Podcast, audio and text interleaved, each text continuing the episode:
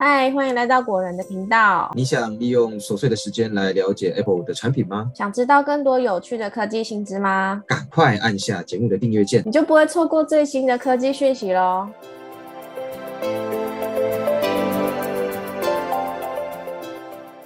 嗨，大家好，我是 Silver，欢迎来到果仁聊科技。这礼拜的果仁科技周报呢，有六则新闻要跟大家分享，因为内容蛮丰富的，我们就话不多说，赶快开始吧。第一则新闻是 iPhone 换电池的价格要涨价啦！大家记得在三月以前赶快预约换电池哦。那苹果在今年初的时候，它就有预告说 iPhone 换电池的价格即将调涨，而且在官网的电池维修费用查询页面里面呢，它也有加注了一行小字哦，就是提醒大家 iPhone 换电池的价格即将异动。那根据苹果的说明，从三月一号开始，包含 iPhone 十三以前的机型呢，只要换电池，价格都会再增加八百块。那 iPhone 十四系列则没有受到影响。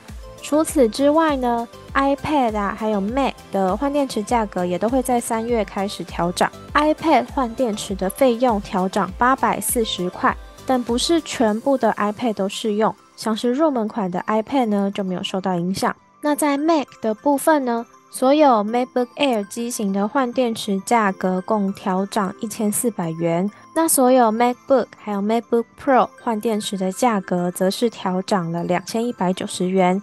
所以国人在这边提醒大家哦，不管你是 iPhone、iPad 或者是 Mac，想要换电池的话，都要记得赶快预约三月之前哦。再来是第二则新闻，就是。iPhone 十五 Pro 最新的 CAD 渲染图还有实机特写曝光了，五大传闻都被验证。那在这几天呢，网络上曝光了一组 iPhone 十五 Pro 最新的 CAD 渲染图，还有一张那个网友声称是 iPhone 十五 Pro 的实机特写照。那这两份资料呢，就直接验证了关于十五 Pro 的五个传闻。那我们就依序来看看哦。第一个呢是十五 Pro 的钛金属机身得到了验证。那在网友提供的照片里面可以看到，边框质感跟目前 Pro 机型的使用的医疗级不锈钢呢，感觉相差蛮多的。整体的感觉会比较接近 Apple Watch Ultra 的钛金属机身。那看来十五 Pro 会使用钛金属机身的这项传闻呢，真实性是蛮高的。再来是第二个传闻哦，就是十五 Pro 会使用圆弧边框的设计。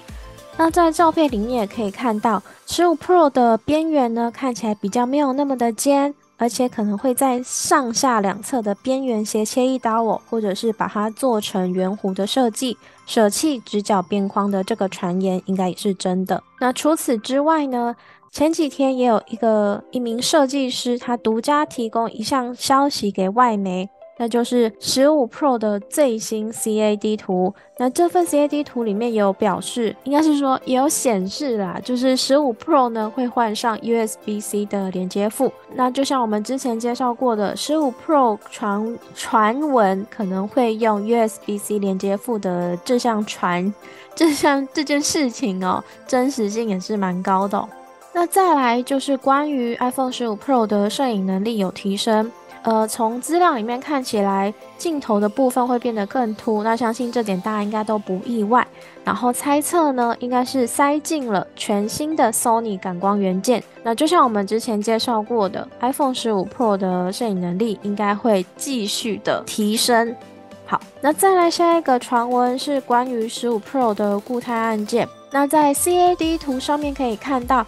静音键呢，还有音量键都是完全不同的设计，而且从正面视角看起来，按键也完全没有凸起哦。所以可能就像传言说的，iPhone 十五 Pro 呢，它并不是实体按键，而是依靠压感来触发的固态按键。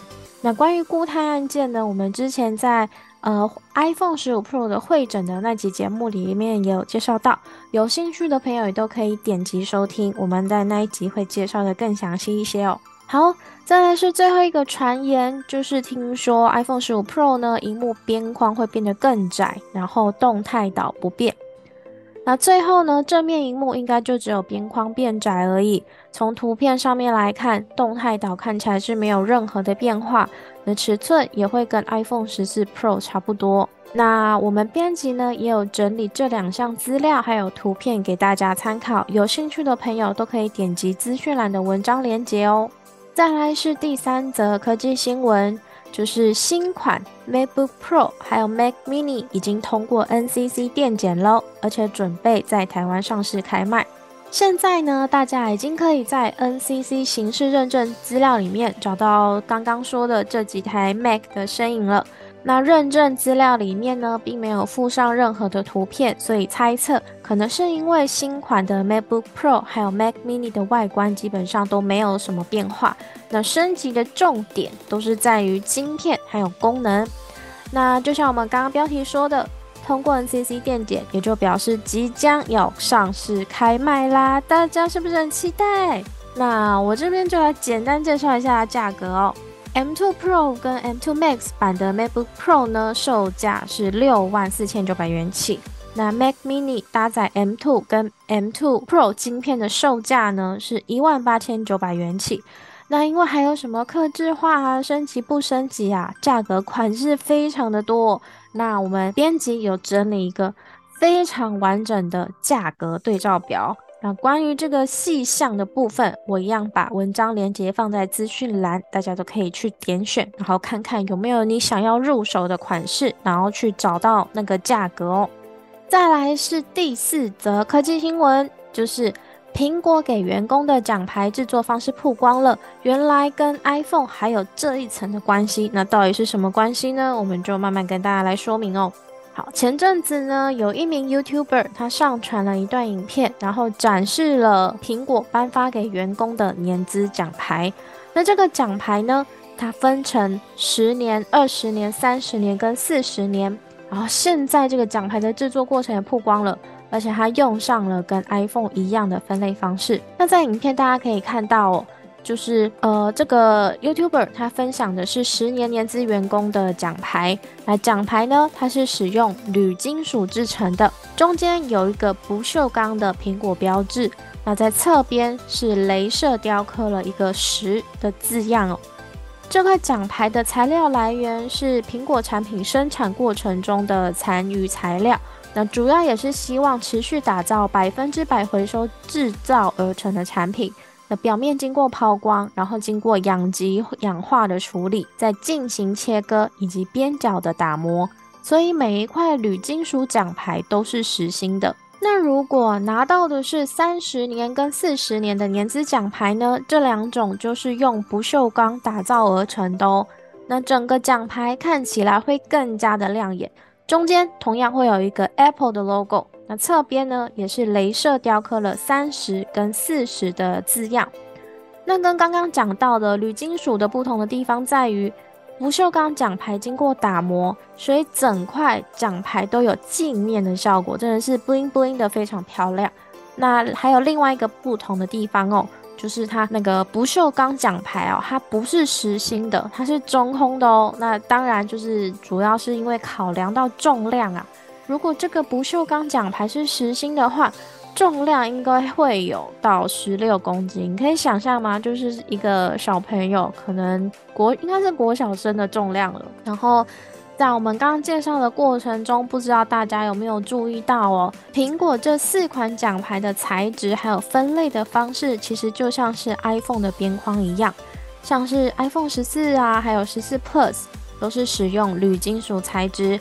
那关于十四 Pro 呢，还有十四 Pro Max，则是使用不锈钢的金属亮面材质。那这就是奖牌跟 iPhone 的一层 一层关系啦，分享给大家。再来是第五则科技新闻，就是用 Mid Journey 绘图也可以当做工作。那新兴职业 AI 咏唱师还有 AI 沟通师这个职缺问世啦。其实 AI 画图这件事情哦，并不是最近才发生的，在好几年前就已经有了。只是最近呢，因为 Chat GPT 带来的 AI 热潮，就变得比较火红。那在过去的 AI 画图呢，都需要给非常多的指令，而且还要调整很多的参数，进入的门槛相对比较高。但是现在呢，因为推出了许多比较友善的界面来让大家使用，所以也变得更加热门。那在脸书粉丝专业黑猫老师就有提到，要得到越精准的图，就要给更多的关键字，甚至有些我们觉得很很正常的形容啊，但是 AI 给出来的结果其实都并不正常哦。那我们现在就举一个例子来给大家，譬如说，你跟 AI 说，我要。画一个人在吃面，然后另一只手要扶着碗，但是出来的结果竟然是作品里面的人有三只手，其中一只扶着碗，另外两只在吃面。对，就是这样子。那从这个例子可以，大家可以知道，哦要请 AI 画图，你的。给出的指令跟关键字都要非常的准确，并不是只是说啊说一句话，AI 就可以就帮你完全画出你心里面想要的图哦。那在去年底的时候呢，台湾的雷亚游戏公司就开出了一个 AI 沟通师的职缺，内容也明确的写到，你要熟悉 AI 绘图工具 Mid Journey 或者是 Novel AI 等等。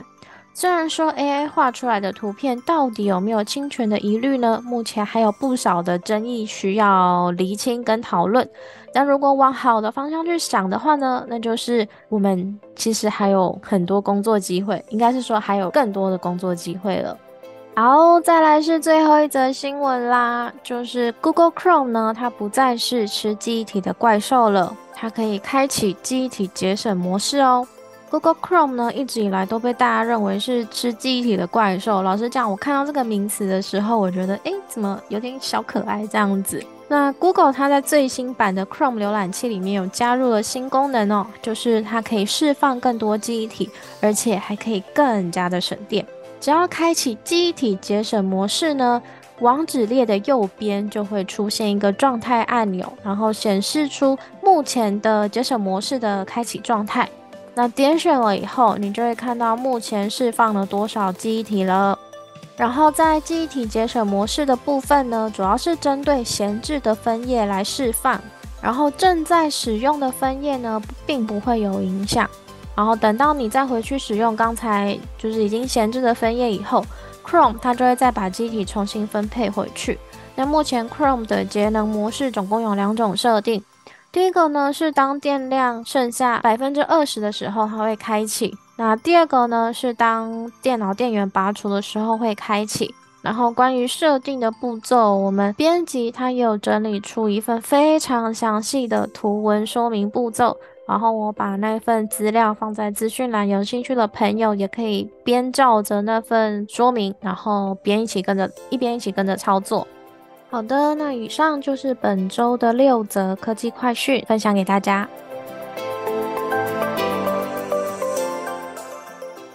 再来，再来进入每周的影剧推荐哦。那这礼拜只有我自己录音嘛，所以呢，我就私心了推荐一部我前阵子非常着迷的一部录剧。诶，讲那么久，终于要公开名字了。那这部录剧的名字叫做《星汉灿烂，月升沧海》。然后它已经有在 Netflix 上架，所以呢，大家都可以去收看哦。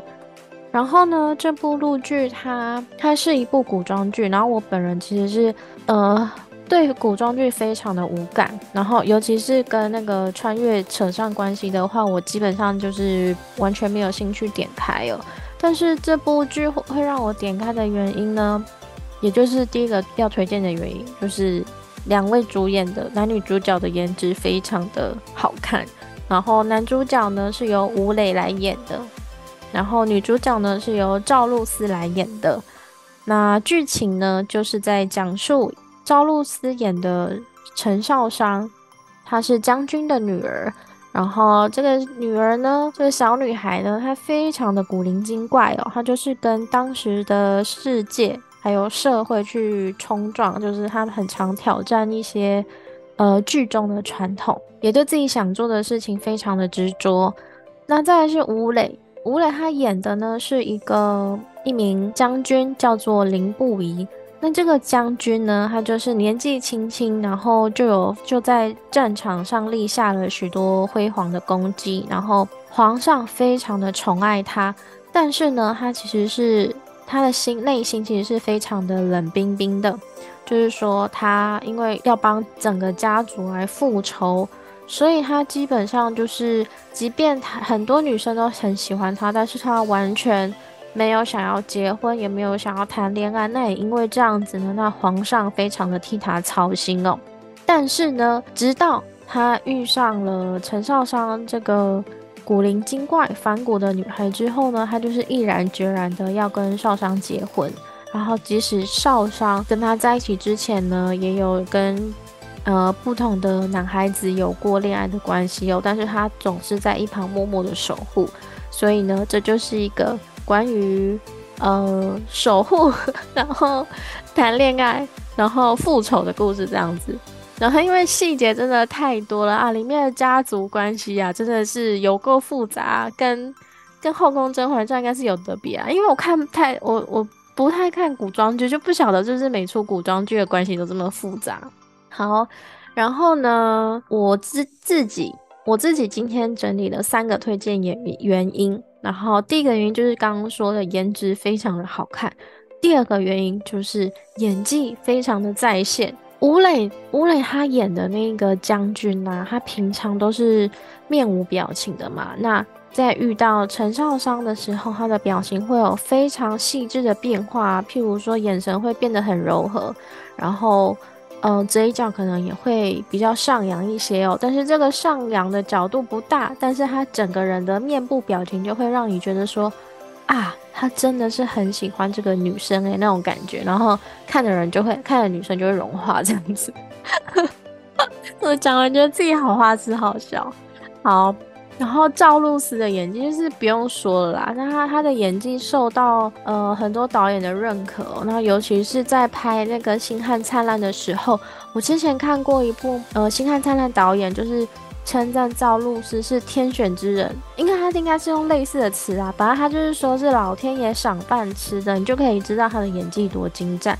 然后再来是第三个原因哦，就是我觉得呢。女主角她在剧中，她是一个想法非常的新颖，然后她也是不断在跟社会冲撞的一个非常勇敢的女生。然后我就很常被这种被这种很有个性的女生的人设吸引哦，所以这也是成为我第三个原因。那我就举一个例子来跟大家说。譬如说陈少昌那个年代嘛，就是女生就是要非常有气质啊，谈吐也要就是只就是谈吐也要什么很长引经据典呐，然后也要进退得宜这样子。那陈少商他就是非常的做自己，他想哭就哭，想笑就笑，然后讨厌这个人就是不会跟他说话。然后在那个时候，女生就是要顾好家里嘛。那在陈在那时候，陈少商他对。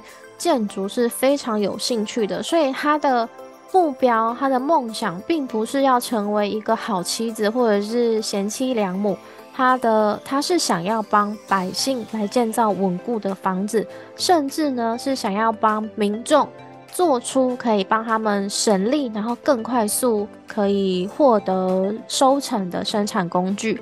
这个对当时的女性啊，甚至是对他的爸妈来讲，都会觉得是。什么？这个想法真的太荒谬了！你不好好读书，你在那边干嘛？这种感觉，对。然后我就觉得这个设定非常的得我心哦。所以呢，如果大家也对这种题材有兴趣的话，都可以去 Netflix 上面看看。然后我最后再补充一点，就是呢，它其实是小说翻拍的电视剧。那在小说里面，陈少常是有穿越的，然后在电视剧呢，他就把穿越的这部分拿掉。就是还好有拿掉，因为我本人真的是不太能接受穿越，我觉得有点，哦，呃，就是太太超现实了，我会没我我会没有办法入戏，对，然后我补充完，突然不知道要讲什么，我补充完了，然后这礼拜呢就推荐这部剧给大家，因为它集数非常的多，所以大家有时间就可以去看一下。哦，然后呢，因为它步调偏慢，所以呢，maybe 大家可能觉得太慢的话，就可以增加到一点二五倍速或者是一点五倍速来看哦。好，那这礼拜的果仁科技周报就先到这边，谢谢大家的收听。有兴趣的朋友呢，不是有兴趣的朋友，就是喜欢本集节目的朋友呢，记得帮我们按赞、订阅，然后点给五星好评，也不要忘记把果仁聊科技分享给更多的朋友哦。我们下集节目见，拜拜。